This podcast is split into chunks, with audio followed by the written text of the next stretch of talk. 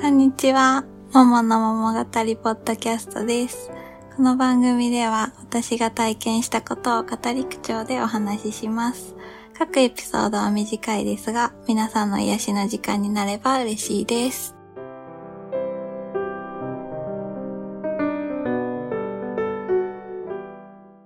年末年始にお世話になっているよしさんのところに旦那と一緒に行ってきました。ずーっとよしさんには付き合ってる当時からいろんな相談に乗ってもらってて、もう結婚したら絶対会ってもらおうと思って決めてました。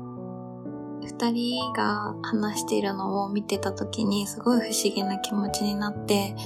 私の人生を変えるきっかけをくれた方と実際に私の人生を変えてくれた旦那が話してるのを見て、本当に人に恵まれてるなと感謝の気持ちでいっぱいになりました。まあ短い時間だったんですけど、本当にいろんなことを話してくれて、すごいまたそこで私の人生の何ですかね考え方だったりとか、いろんなものの捉え方が変わったように感じました。あの、全然ね、旦那は、ポッドキャストも聞いてないし、英会話の授業も受けたりとかしてない中、私に付き合って、本当に初対面のゆしさんと話してくれたことに、本当にありがたいし、本当にいい旦那と結婚させてもらえたなと思いました。で、その時にゆしさんがカレーを作ってくれたんですね。もう本当にそのカレーが美味しくて、もちろん味も美味しかったんですけど、そうやって、あの、私たちのことを思って、時間をかけてまで作ってくれたっていう思いをすごい感じることができて、すごいありがたかったです。私が何かゆしさんに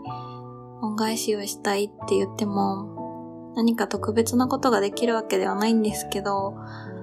私もゆしさんみたいに誰かの背中を押したりとか、誰かを幸せな気持ちにちょっとでもすることができたらいいなと思いました。そして、3年ぶりぐらいですかね。ずっと、あの、扇風機を、ハンディタイプの扇風機をずっと借りて持ってたんですけど、やっとお返しすることができました。あの、動作確認もちゃんとして、正常な状態でお返しすることができました。まあ、今年もいろいろあるとは思うんですけど、本当に人との縁っていうのが一番大事だと、今回の旅行でも思いましたし、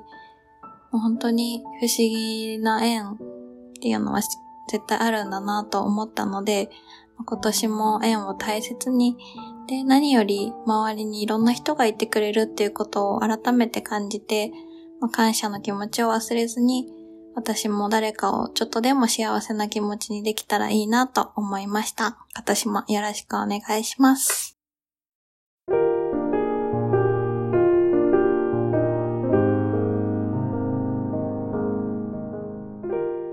今週のお話はいかがでしたか？番組へのご意見やご感想もお待ちしております。詳しくは概要欄をご覧ください。次回もお楽しみに。